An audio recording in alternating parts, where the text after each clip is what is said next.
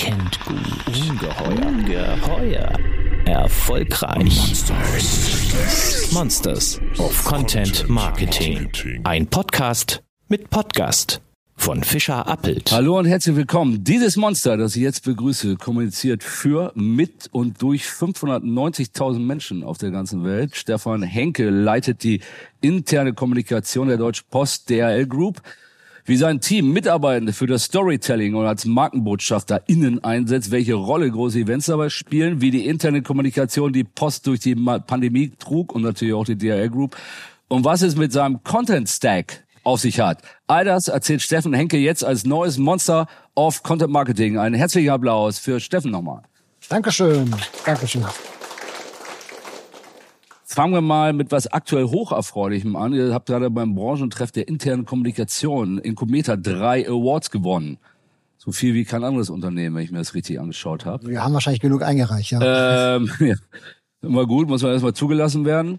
So mancher scheitert daran. Gleich zwei gab es in der Kategorie Kampagnen. Wofür gab es die Preise, die drei oder die zwei Kampagnen? Erzähl doch mal, was ihr da Tolles gemacht habt. Also der ein Preis ging an Kollegen ähm, auch aus der IT-Sicherheit. Die haben eine Gamification, aber ein Brettspiel entwickelt, um tatsächlich einfach äh, Kolleginnen und Kollegen auf ähm, Cybersecurity, Cyberattacks vorzubereiten. Und wir waren dabei mit ähm, einer Kampagne.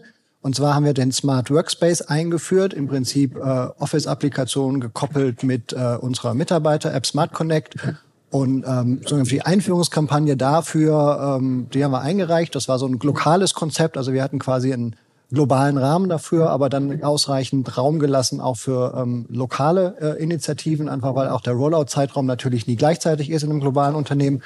Und ähm, das hat ganz gut funktioniert. Und vor allem, das war eine wirklich schöne Zusammenarbeit zwischen äh, Kommunikation, den IT-Kollegen und den HR-Kollegen.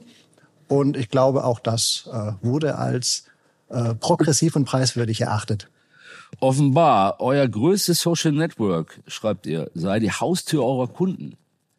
Ähm, wie nutzt ihr dieses Mega-Netzwerk oder diese 590.000 Markenbotschafter? Werde ich, wenn ich bei euch arbeite, ist dann interne Kommunikation zu betreiben schon Must für jeden äh, Briefträger und äh, Zusteller oder wie, wie sieht das aus? Wie, wie, was, was steckt dahinter, die Leute auch zu involvieren? Nicht zwangsläufig, man gehört quasi nicht zwangsläufig mit ins Team, aber natürlich ähm, sagen wir immer, jetzt, wenn man mal auf Deutschland guckt, in Deutsche Post, äh, dann hat wahrscheinlich jeder von uns fast jeden Tag Kontakt mit einem Markenbotschafter von uns, der an der Tür steht und einfach das Paket ähm, überreicht. Und ähm, manchmal muss man auch ein bisschen Glück haben. Also die Pandemie, glaube ich, hat da uns zumindest geholfen, was den Imagewandel angeht. Also früher war der DHL-Bote ja eher der, der in zweiter Reihe parkt und mich ärgert, dass ich irgendwie nicht vorbeikomme. Dann plötzlich. Und der das Paket irgendwo anders abgegeben hat was es da so alles für Geschichten gibt, genau. Ähm, aber plötzlich war das eben derjenige, der mich mit der Welt verbunden hat und irgendwie dafür gesorgt hat, dass die Sachen angekommen sind. Also da ist ja schon, ich glaube, jeder hier kann das auch nachvollziehen, da ist ja richtig was passiert ähm, in der Wahrnehmung und das versuchen wir natürlich ein bisschen zu nutzen und ähm, einfach auch im Unternehmen zu sensibilisieren, dass das tatsächlich jedes Mal Markenbotschafter sind und ähm, das wollen wir schon auch noch verstärkt nutzen. Wie machen diese Markenbotschafter für euch intern Kommunikation? Was erzählen die für Geschichten? Wie, wie setzen die die da ein? Äh, wir kommen gleich zu den drei Säulen. Oder, äh, ich fange mal hinten an sozusagen ja, mit äh, Kommunikation genau, durch genau. Mitarbeitende. Also ich glaube, ähm, dass tatsächlich, äh, Schlagwort ist ja immer Employee Advocacy, also tatsächlich die Befähigen von Mitarbeitenden auf ihren eigenen sozialen Kanälen über das Unternehmen zu sprechen, dass das Jetzt gar nicht nur interne Kommunikation, weil da verschwimmen ja die Grenzen komplett. Äh, in der Unternehmenskommunikation eines der größten, wichtigsten, spannenden Themen in den nächsten Jahren wird. Ähm, einfach weil das sowieso schon da ist und das für die Kommunikation zu nutzen, glaube ich, ist eine ganz große Aufgabe für Unternehmenskommunikation. Und ähm, wir versuchen das eben, also wir sagen so ganz grob in dem Drei-Säulen-Modell. Also zum einen heißt das eben die Rahmenbedingungen schaffen. Also ne, jeder weiß, oder jeder soll wissen, erstmal, ja, es ist okay, das Unternehmen findet das sogar gut, wenn ich auf meinem privaten Kanal über das Unternehmen spreche. Ähm, und dann zu wissen, okay, was sind sozusagen die, die, die Rahmenbedingungen, die Guidelines, die es dafür gibt. Ähm, das finde ich ist mal so ein bisschen Basis schaffen. Ähm, dann bieten wir an, äh, auch eine, eine Community. Also wenn ich sage, ich habe da auch Spaß dran, äh, ich will da auch mich austauschen mit anderen Kolleginnen und Kollegen, die das schon tun, ähm, dann bieten wir eine, einen Community-Bereich an. Dann kann man auch sich gemeinsam in so einem Selbstlern-Tutorial immer wieder zusammenschließen, ein paar Sachen dazulernen und einfach auch eine Vernetzung von auf Social Media aktiven Mitarbeitenden Wie viele Leute sind in dieser Community etwa drin? Also wer ist da wirklich sehr engagiert? Also wir sind die sind gerade dabei, die die hochzufahren. Hatten jetzt im Sommer äh, eine Pilotgruppe, sind mal mit 100 gestartet, skalieren das aber jetzt im weiteren Verlauf des Jahres auch hoch. Also das soll schon ordentlich wachsen. Ähm, und zwar sowohl für die globale DHL-Welt, ähm, also hatten das direkt ähm, auch international aufgesetzt, aber eben auch für ähm, für die Deutsche Post, für die für die deutsche Community. So und die dritte Säule ist dann sozusagen das, also Arbeitstitel ist so ein bisschen ähm, nicht Agenda Setting, aber vielleicht Agenda Driving. Also das geht dann eher an Multiplikatoren, Führungskräfte, Branchenexperten, die sagen, ich habe ein bestimmtes Thema und das möchte ich gerne treiben ähm, über Social Media und ähm, auch dafür geben wir dann entsprechende Coachings mit an die Hand, äh, um zu sagen, auch diese Multiplikatoren sollen da unterwegs sein. Das heißt ja, es wird, kommen wir nochmal zurück zu den Social Media Aktivitäten der Mitarbeitenden, was ausdrücklich ja gefördert wird, ja. was ja doch äh, originell ist, ja von einigen Unternehmen erst entdeckt wird langsam, von vielen ja vielleicht auch eher nicht gewünscht ist. Wie viele Leute habt ihr da, wo du sagen würdest, die sind ein bisschen Kultpostboten schon über Social Media geworden? Da, da, darum geht's ja letztendlich, ja, ja. dass ich da so ein paar Leuchttürme in, in Menschengestalt habe, die rausstechen. Ich meine, das Gute dabei ist ja, die, die sind ja schon da. Also wir haben allein in Deutschland ja irgendwie 220.000 ähm, Kolleginnen und Kollegen, die da draußen sind. Und allein daraus ergibt sich ja schon, dass es schon Menschen gibt, die das dann heute schon tun. So und die so ein bisschen zu ermutigen, ähm, das einfach weiter zu tun und das äh, zu sagen, das Unternehmen findet das gut. Also ich würde sagen, war es immer, immer schwierig zu sagen, aber eine, äh, ein gutes Dutzend, zwei Dutzend gibt schon heute in Deutschland, ähm, die dann, keine Ahnung, äh, anfangen Musik zu machen oder, oder tatsächlich äh, von ihrem Tagwerk berichten. Äh, das Ganze sehen wir übrigens auch intern, also auf der, auf der Mitarbeiter-App, mit der wir arbeiten. Äh, die hat auch einen Social-Bereich. Äh, auch da sehen wir extrem viel einfach Teilen von Arbeitsmomenten, ähm, die für eine Vernetzung untereinander sorgen. Kommen wir nochmal zurück zu dem Dreiklang. Ich habe es erwähnt. Ähm, das ist ja ein Dreiklang für Mitarbeitende, mit Mitarbeitern, von Mitarbeitenden. Das hast du ja schon erwähnt, die, die von Mitarbeitenden. Wie äh, ist der Für- und der Mit-Mitarbeiter? Was macht ihr da in den drei Säulen, um mal das, das Wichtigste aus den drei Säulen zusammenzufassen? Das Gesamt äh, komplett äh, also wir, ihr da wir, Employee Communication. Ja, wir versuchen sozusagen äh, zu überlegen, wie geht denn interne Kommunikation eigentlich weiter. Ne? Also wir kommen ja immer aus der Senderwelt. Irgendjemand hat was total Wichtiges im Unternehmen, der möchte, dass das irgendwie bekannt wird. So, das ist so, wo interne Kommunikation irgendwann mal erfunden wurde. Ähm, dann gibt es sozusagen die Gegenbewegung. Wir sind auch die Einzigen, die sich dann mal fragen, ist das überhaupt interessant? Also wen interessiert's? Ähm, und was sind die richtigen Formate, um sowas rüberzubringen? Da ist ja das äh, neumodische Schlagwort Employee Experience. Also zu sagen, ne, ich, ich, ich, am Ende geht es darum, welche, welche Erfahrungen machen meine Mitarbeiter und wie, wie ähm, binde ich sie als Unternehmen mit ein.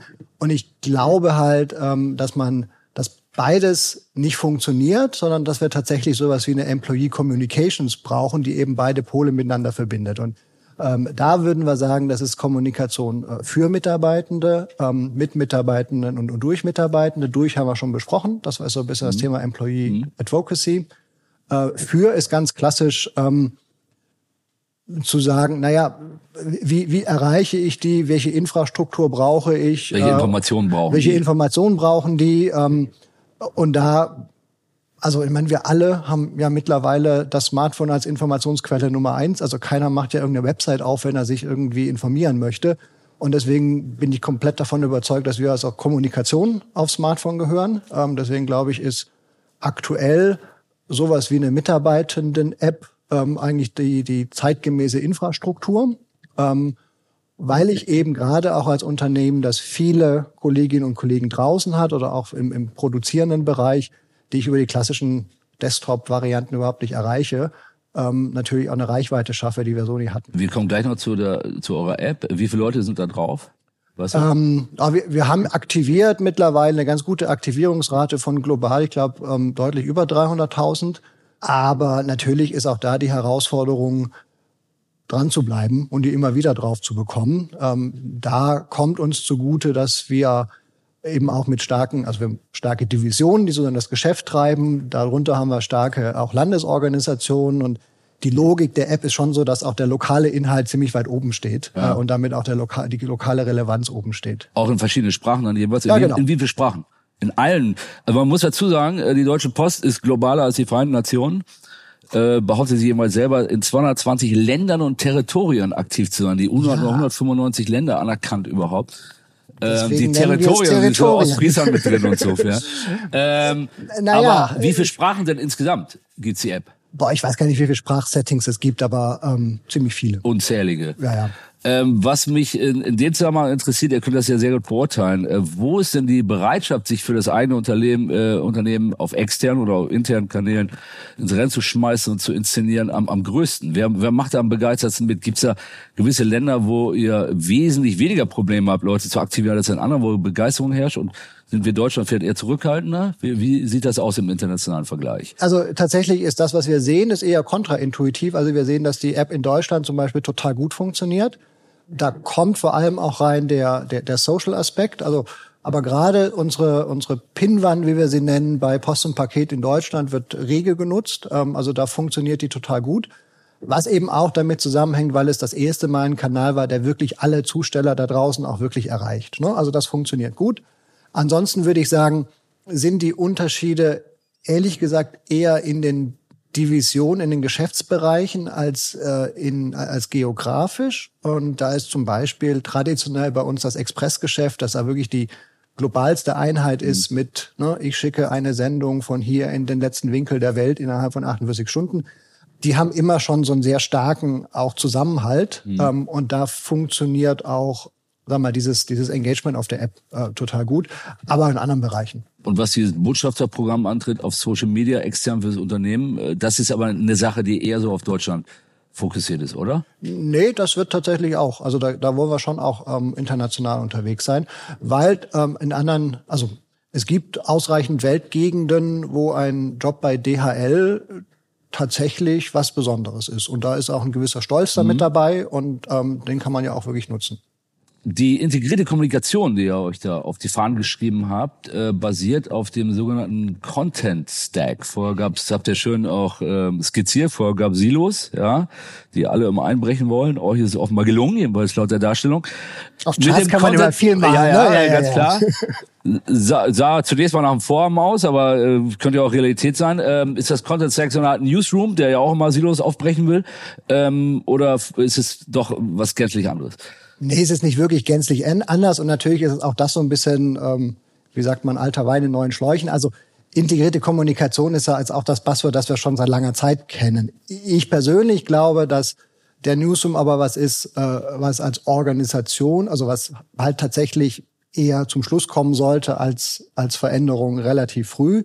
Und wir versuchen es halt mit dem Begriff des, des Content Stacks zu beschreiben, dass wir ich meine, am Ende ist es integrierte Kommunikation, eben nicht zu überlegen, ich mache jetzt eine Presseinfo und sage in anderen Disziplinen, ich habe hier eine Presseinfo, wollt ihr was mitmachen? Oder ich mache hier irgendwie eine, eine Markenkampagne und sage, hier ist sie fertig, was wollt ihr damit mhm. machen? Mhm. Sondern tatsächlich vom Thema her zu denken und zu überlegen, hm, von vornherein, was sind die, die Touchpoints, was sind die Zielgruppen, die ich erreichen will und welchen Content muss ich dafür produzieren. So, und das Bild des Content Stacks haben wir gemerkt, hilft dabei, weil es eben quasi wie Legosteine aufeinander ist, dass man sich überlegt, okay, was ist unser Basis-Touchpoint? Also, ne, wo, womit steigen wir ein? Äh, was packen wir drauf? Also ist es vor allem eine Geschichte, die im Schwerpunkt erstmal intern läuft und dann machen wir ein bisschen Social mit mhm. drauf und gehen Employee Advocacy rein? Oder ist es vor allem mal eine externe Geschichte, die wir dann mit der internen Adaption machen, die wir stark über Social spielen oder wo wir stark in unsere Content Hub gehen? So versuchen wir uns sozusagen dem Modell der integrierten Kommunikation an der Stelle zu nähern. Die Säule mit Mitarbeitenden, ähm, haben wir geschrieben, basiert ja stark auch auf Interaktion, wie man sich ja denken kann bei dem Titel. Bemerken, bemerkenswert bei euch sind riesige Events, die die ähm, mit entsprechender Content-Produktion, die die Post veranstaltet. Zum Beispiel das P&P-Festival, das im vergangenen Jahr stattfand. Äh, was steckt genau. dahinter? Also das ist im Prinzip, äh, finde ich, die, die dritte, die dritte Säule so ein bisschen ist die Dialogebene. Und da, klar, auch da kommt wiederum natürlich äh, Social mit rein und User-Generated Content und Kommentare und wie interagiere ich damit. Auch da sehen wir einen totalen Switch zu, müssen wir eigentlich viel mehr Community Manage machen, als noch einen Artikel schreiben. Also ich glaube, da passiert ganz viel. Aber eben tatsächlich, und wir sind ja hier beim Kommunikationskongress zum Thema Präsenz, nicht zuletzt auch das Thema Präsenzveranstaltungen. Und ähm, da haben wir für Post und Paket Deutschland, da ging es dann im letzten Jahr los, als man sich wieder treffen konnte, auch so ein bisschen als Dankeschön eben für den Einsatz in der Corona-Zeit wir haben es dann P&P Festival genannt, wirklich bundesweit in allen Niederlassungen, ähm, ja im Prinzip den ganzen September lang ähm, Feierlichkeiten veranstaltet, so dass wirklich jeder vor Ort dann darauf teilnehmen konnte. Es gab so übergreifendes Merchandising, es gab äh, haben, haben einen, einen Song äh, von Mitarbeitern, also haben Mitarbeiter gecastet, die einen Song produziert haben, die dann da getourt sind und so. Also versucht, so ein bisschen in die, in die, die, die Präsenz und in den Dialog miteinander zu gehen. Die Präsenz abgefeiert, lang bevor es der Kommunikationskongress getan so. hat, kann man sagen. Und dann fand ich es ja bemerkenswert in dem Kontext, äh, dass ihr Kollegen auch zu Models gemacht hat, weltweit, bei einem Contest. Wie kam das denn an und was steckt naja, dahinter? Ist wahrscheinlich der, der, der Fashion-Bereich. Ne? Ähm, also tatsächlich ist äh, gibt's langjährige Partnerschaften von DHL äh, mit diversen Fashion-Labels und äh, weiß nicht, wer sich so ein bisschen auskennt hier im Raum. Also es gibt tatsächlich ähm, relativ viel Mode, die mit dem DHL-Logo spielt. Jetzt nicht so sehr in Deutschland, das ist tatsächlich eher international. Und äh, in dem Kontext, klar, gibt's auch immer wieder dann Wettbewerbe, wo ähm, sich entweder Mitarbeitende mit eigenen Kreationen oder die sich darauf, die sie quasi da bewerben können und mitmachen können. Das heißt, so wie Rapper früher gern genau. große Mercedes-Sterne getragen haben, sind Leute da Fashionistas, die mit DRL ja. Mützen ja. zum Beispiel. Interessant. Ja. Was für Freaks es doch gibt, was? Ja.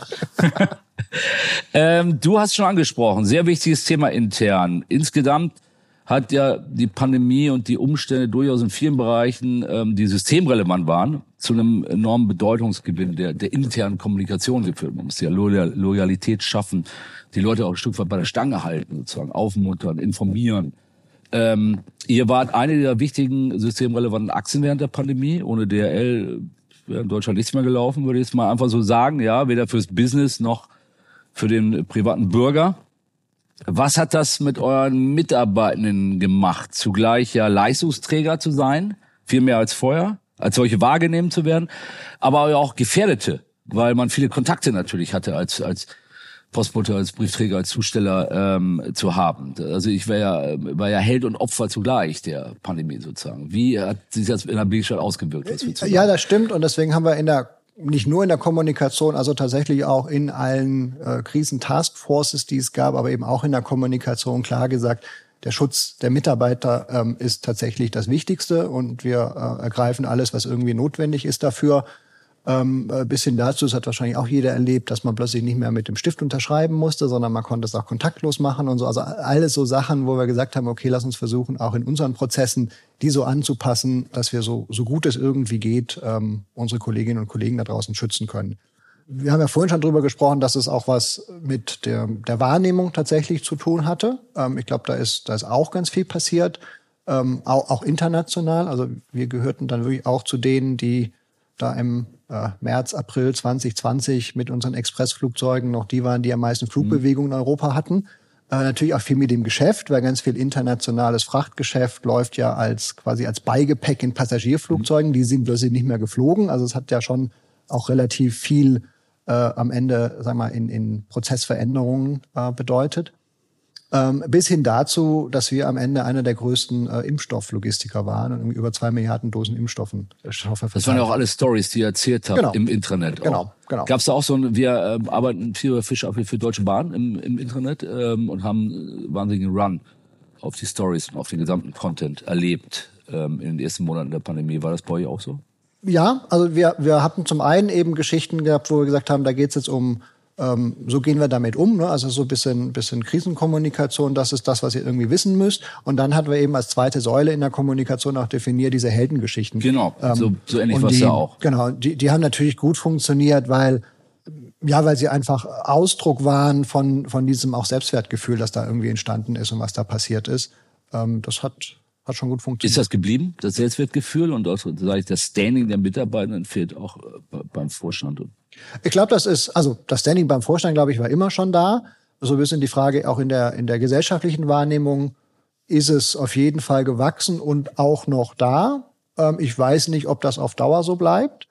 Aber ich glaube, ähm, wir alle sehen ja, dass sich da so ein bisschen was tut im Moment. Ne? Also dass tatsächlich an Flughäfen, in Restaurants und eben auch in der Zustellung es irgendwie klar ist, okay, das sind auch wichtige Rollen und ich glaube schon, dass wir auch in der Kommunikation da weiter drauf, drauf reagieren müssen und dranbleiben müssen. ich habe es ja eben schon angedeutet, angesprochen, es gibt ja immer so viel Spott und Kritik auf Social Media und äh, falsche Zustellungen und Community Management bei euch auch sehr gefragt da. Ist das weniger geworden während der Pandemie oder auch im Nachhinein weniger? Sieht man das daran schon oder äh, hat das da, wird man damit immer leben müssen? Ich kann das jetzt nicht quantifizieren. Also ja, damit wird man irgendwie immer leben müssen. Und klar wird es auch immer irgendwelche äh, Sachen im Prozess geben, die, die nicht sauber funktionieren, auch wenn wir alles tun, dass es das nicht gibt gefühlt, aber das ist jetzt wirklich nur subjektive Wahrnehmung, ja, ähm, war das eine Zeit lang sicherlich besser. Also weil man auch gemerkt hat, dass das eine, eine wichtige Aufgabe mhm. ist, die einem persönlich hilft, dann ist vielleicht die Hemmschwelle jetzt äh, größer, sich irgendwie bei bei allem, was man irgendwie mhm. so hört, dann da noch eine Geschichte draus zu machen. Das schon, aber ich meine, Community Management, da bleibt weiter wichtig. Also ich habe es gesagt, also was gefühlt ja jetzt auch, ähm, aber glaube ich auch wahrzunehmen ist äh, höhere Bedeutung der internen Kommunikation, die früher auch eher so mal so ein Abschiebeposten war oder unterm Radar war, auch de, des Vorstands war vielleicht. Wie ist das? Wie nimmst du das bei dir wahr, wenn du drüber sprechen kannst? Bist du heute im, im Gesamtranking Deutsche Post eine größere Nummer, wenn ich mal ganz flach fragen darf, als als vor der Pandemie? Oder hat sich da eigentlich nicht so viel verändert? Ach, dann würde ich jetzt mal selbstbewusst sagen, das ist eine Entwicklung, die schon deutlich vor der Pandemie angefangen hat. Gut, und dann kam hat. der Beschleuniger. Ähm, es kam sicherlich nochmal ein Beschleuniger. Ähm, ich, ich glaube aber, dass gerade in der, wenn man Unternehmenskommunikation anschaut, schon in den letzten Jahren deutlicher wurde, dass interne Kommunikation eine immer wichtige Rolle einnimmt. Ähm, einfach weil sich unser Umfeld dermaßen beschleunigt und immer komplexer wird, dass Zusammenhänge darstellen, erklären, erläutern, einfach immer wichtiger wird äh, und wir auch sehen, dass es halt schwieriger wird, einzelne Mitarbeitende einfach auszutauschen, einfach den nächsten einzustellen. Auch das wird schwieriger. Also auch das Thema, mhm. ne, die richtigen Talente, also wir hatten es irgendwie in einem Vortrag heute Morgen ja schon gehört, der Zusammenspiel mit HR, wenn es darum geht, die richtigen ähm, Talente anzusprechen, nachher auch im Unternehmen zu halten und so. Auch da spielt die interne Kommunikation eine, eine immer wichtige Rolle. Bei uns haben wir es ganz klar gemerkt, ähm, wir haben über die, die Mitarbeiter-App gesprochen, die gab es schon vorher, aber das Momentum, dann auch wirklich jetzt in einen komplett globalen Rollout zu gehen, das hat sicherlich, das kam aus der Pandemie. Also da war plötzlich klar, okay, da, damit, ne, damit erreichen wir wirklich alle in der Pandemie und damit war da so ein bisschen, bisschen Drive drauf, der dann auch dazu geführt haben, das in wirklich kurzer Zeit äh, auszurollen. Wie sieht's da mit der CEO-Kommunikation aus? starke SEO-Kommunikation wirkt ja auch gerade intern. Und ich kann mir vorstellen, dass Frank Appel auch äh, während der Pandemie dann stärker noch intern gesendet hat. Wie, wie, wie stark ist äh, seine Rolle da auch als ähm, Content-Lieferant, sage ich mal? Ach, der, ähm, der wirkt immer sehr stark nach innen, weil er tatsächlich auch sehr glaubwürdig vermitteln kann, dass ihm, dass ihm äh, Mitarbeitende sehr, sehr wichtig sind und auch dieses Thema, wir setzen alles daran, die zu schützen und sowas, das hat er, glaube ich, sehr gut ähm, sehr gut vermittelt. Er hat dann auch angefangen in der Pandemie äh, seine Roadshows, die er früher eben in, in Einzelländer gemacht hat, virtuell zu machen und dann sehr schnell gemerkt, wie gut sich das auch skalieren lässt und hat dann, ich weiß nicht, ich glaube, die ganz 100 hat er jetzt nicht voll gemacht, aber hat da nochmal sehr intensiv ähm, quasi virtuelle äh, ähm, Länderbesuche gemacht, die auch immer mit einem Town Hall, mit einem virtuellen ähm, in dem Land verbunden waren. Und da sah man dann schon, also hat dann vor allem auch kleine Länder ähm, sozusagen besucht, die er jetzt physisch nicht so sehr ähm, besucht hat. Und das war schon irgendwie cool, weil man gesehen hat, da guckt jetzt das gesamte Land zu und stellt dann auch so landesspezifische Fragen und versucht so ein bisschen drauf einzugehen, aber wo man dann auch gemerkt hat, dass wichtige Konzernthemen wie am Ende Sustainability, Nachhaltigkeit tatsächlich so langsam durchs Unternehmen gehen. Wir hatten einen Call dann ähm, mit, mit Nepal zum Beispiel und die haben halt da fünf Zustellfahrzeuge für Express in Nepal, haben aber stolz gesagt, zwei davon sind nur elektrisch. Also, wo man sieht, okay, das ist das, was wir tun wollen und das ist schon auch sozusagen der, der Hebel dann am Ende von den 220 Ländern und Territorien, dass man überall auf der Welt die Veränderung tut. Ähm, hat er ein regelmäßiges internes Format, ein Podcast oder so, oder regelmäßig kurz ein Videoaufsager? Oder? Er, er, er kommuniziert tatsächlich über, ähm, über Text. Also es gibt einen sogenannten okay. Letter from Frank, der ja. in regelmäßigen Abständen erscheint und der ähm, ja. wird dann auch entsprechend äh, verteilt. Kommen wir nochmal zu dir. Ähm, bei den, so vielen Ländern, bei so viel interner Kommunikation, die auch in einzelnen Großmärkten, es gibt ja nicht in jeder dieser 220 Länder und Territorien so einen Mini-Henkel, der da die interne Kommunikation leitet? Oder nee. wie ist das organisiert? Du wirst ja auch in größeren Märkten dann schon jemanden haben, der auch da für die Internetkommunikation zuständig ist und mit dir zusammenarbeitet, oder? Ja klar. Ich meine, das, das funktioniert zentral überhaupt nicht, ähm, sondern wir müssen irgendwie gucken, ja. dass wir die Rahmenbedingungen schaffen und dass wir irgendwie die Infrastruktur hinstellen, dass dann vor Ort auch kommuniziert werden kann.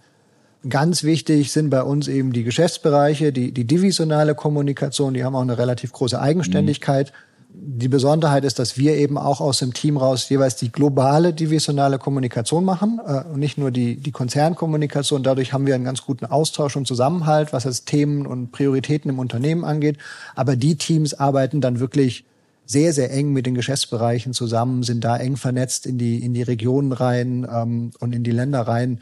Und darüber versuchen wir das ähm, bestmöglich auszusteuern. Das heißt, du brauchst keinen 24-Stunden-Arbeitstag, um alle Zeitzonen zu erreichen. Wie sieht dein normaler Arbeitstag aus? Kommt es ja schon mal zur Ausdehnung, weil man äh, häufiger mit, äh, mit Übersee konferieren muss? Ja, das passiert schon, aber auch da, also auch wir haben in der, in der Konzernkommunikation ein, ein Asien-Team, das in Singapur sitzt und ein Americas-Team, das in den USA sitzt. Und ähm, die kümmern sich schon. Passt schon. Ähm, kommen wir nochmal zu eurer App. Smart Connect als globale, wie ihr es nennt, Employee Experience App. Ähm, du hast schon drüber gesprochen. Wenn ich es recht verstanden habe, finde ich da sowohl Stories als auch die ganzen Basics, die ich für die Arbeit brauche. Telefonnummern etc. Was, was ist da alles drin? Ja, genau. Ich meine, das, das macht glaube ich, auch ähm, tatsächlich, also macht Teil der Attraktivität aus, dass mhm. ich einfach Verschiedenes finde. Auch da wieder der enge Schulterschluss äh, mit, mit HR und eben äh, IT aber auch da kommen jetzt vermehrt ähm, HR-Services drauf, ähm, dass ich eben Sachen, die ich sowieso brauche, wie am Ende meine Gehaltsabrechnung oder vielleicht auch meine Urlaubsbuchung oder sowas, auch über die App machen kann. Das ist so ein ähm, Weg da rein. Ähm, dann haben wir äh, eben den ganzen Social-Bereich, ähm, dass viele das tatsächlich, glaube ich, vor allem als Social Network nutzen und dann gibt es also den ganzen ist auch ein Social Intranet, wo viel ja ja genau genau also wir haben äh, genau also ich glaube es gibt einfach es ermöglicht dadurch unterschiedliche Zugänge, mhm. ne? je nachdem, was einzelne. Wie ist der Tonfall? Musst du schon mal jemanden blocken? Nee, in der, also tatsächlich ist es so, dass es sich häufig selbst reguliert, aber das, was ich vorhin meinte, wir sehen schon, dass äh, Community Management vermutlich eine immer größere Aufgabe wird. Aber wenn man jetzt Kommunikation von der Wirkung her denkt, dann ist vielleicht ja wirklich die Frage, ist ein, ist eine gute Moderation einer Diskussion nicht am Ende in der Wirkung viel wichtiger als noch einen Artikel zu schreiben. Mhm. So. Also das mhm. ist, glaube ich, einfach auch eine, äh, ein Umdenken bei uns äh, von der klassischen mhm. Kommunikation und ein, ein Neupriorisieren. Und wir haben jetzt mittlerweile eben auch, dass quasi die Desktop-Version der App ist das, was das Intranet ist. So, das heißt, ich habe da jetzt nicht nochmal synchronisiert. Eine, ja, ja, genau. Ich habe da nicht nochmal eine, eine separate Veranstaltung. Ja. Das ähm, hilft. Ja, gibt's auch Printformate bei euch in der internen? Ja, wir machen noch weiter Print. Ich glaube zum Beispiel auch, dass Print weiterhin extrem wichtig ist, wenn es auf Reichweite geht und tatsächlich einfach zu signalisieren, ähm, wir wollen, das Unternehmen will mit dir kommunizieren. Also wir haben ähm, als wichtigstes Format die, die Premium Post. Das ist ein Printmagazin äh, für Wie kriegen alle. eure Leute das? Nach Hause? Wir kriegen das nach Hause geschickt. Wir sind ja die Post. Habt ihr? Klar. Okay, und da ähm, das ist Master oder kann ich als äh, konnte ich auch als Postler sagen, ich habe echt keine Lust über den Gehaltsabrechnung, die er fett aber sogar elektronisch verschickt, ähm, noch ja, Post, Post von der Post, Post zu kriegen. Kann ich mir nicht gegen wehren wer es, wer es partout nicht haben will, dann sind wir vielleicht so neben ihn raus, aber das, äh, das schicken wir, das schicken wir nach Haus und das gibt's viermal im Jahr als Printprodukt. Und das ist, also das ist tatsächlich auch ein klassisch Magazin. Klassisch Magazin mit mit ganz viel Wissenswerten, mit ganz viel bunten Geschichten, aber auch natürlich mit mit strategischen Themen wo wir sagen, in die Richtung äh, wollen, wir, wollen wir stärker gehen. Obwohl das ist natürlich logisch. Du hast jetzt gesagt, der Zustellervorteil. Wahrscheinlich seid ihr die Letzten, die noch ein Printmagazin anbieten. Ach, ich weiß gar nicht. Ich glaube sogar, dass gerade diese, also ich fand immer schon. Resonanz stark auf das Printmagazin nach wie vor? Ja, ja, total. Und ich glaube, ich meine, das ist wirklich ein Ding der Pandemie, dass, glaube ich, mittlerweile dieses Thema, wir verschicken mal was nach Hause. Ja ja normaler geworden ist. Also früher, ich glaube, diese, diese Trennung von, ich will manche Sachen nur im Büro haben und andere nur irgendwie zu Hause haben, man, das ja. haben wir alle erlebt, das verschwimmt so ein bisschen und ähm, dass ich jetzt irgendein ein Kommunikationsprodukt, ein Printprodukt über irgendwelche Büropostfächer verteile, bekommt ja nichts an. So. Deshalb, glaube ich, ist es eher normaler geworden. Wir machen auch noch ein Führungskräftemagazin, ähm, wo wir sagen, das ist wirklich ein Ding, ähm, also wie für die für die Top Executives, ja. wo wir auch so ein bisschen nochmal über den Tellerrand blicken wollen. Auch da noch als Printversion? Äh, auch das ein Print-Ding, äh, ähm, das wir auch nach Hause schicken oder in einem eigenen Umschlag und so. Das hat so ein bisschen das ähm, das Frequent Traveler Effekt. So, ja. ah, ich gehöre dazu, ich krieg das Ding. Ja. Ähm, also hat auch was mit Wertschätzung zu tun. Also da funktioniert das schon. Wunderbar. Kommen wir zum Abschluss ähm, nochmal zu dir persönlich. Du bist wirklich ein äh, erfahrener Unternehmenskommunikationsmensch, äh, kann man sagen. Ja, hast eine ganze Reihe von Unternehmen gearbeitet, immer Nordrhein-Westfalen, äh, glaube ich, weitgehend äh, treu geblieben. Äh, Diebels alt, da ging's los, jeweils da das, los, was ich genau. gesehen habe. Ja. Dann Industrie, Linde, Evonik, Degussa, äh, Telekommunikation bei Vodafone und äh, jetzt Deutsche Post DHL seit wann? 2020. Ich bin tatsächlich quasi zur Pandemie eingestiegen. Zur Pandemie eingestellt. Was macht Logistik noch spannender als Industrie oder gar Altbier? Aber bei Altbier wird es natürlich schwierig. Ne? Ja, Zeit. ähm, wenn man mal, wenn man mal Brauereipressesprecher war, was soll da noch kommen? Aber es war der erste Job, also musste was kommen. Na, ich finde die, ich finde die Logistik tatsächlich, ich finde das total spannend, weil ähm, das auch ein Menschenschlag ist in der Logistik, der sehr strategische Planung mit einem sehr pragmatischen Problemlösungsansatz verbindet und das macht schon sehr viel Spaß. Vielen Dank, Steffen. Und jetzt, jetzt gerne Applaus. Da vorne wurde ja. Bis zum nächsten Podcast mit Podcast für weitere Monsters of Content Marketing. Schaut nicht unters Bett, schaut unter www.fischerappelt.de.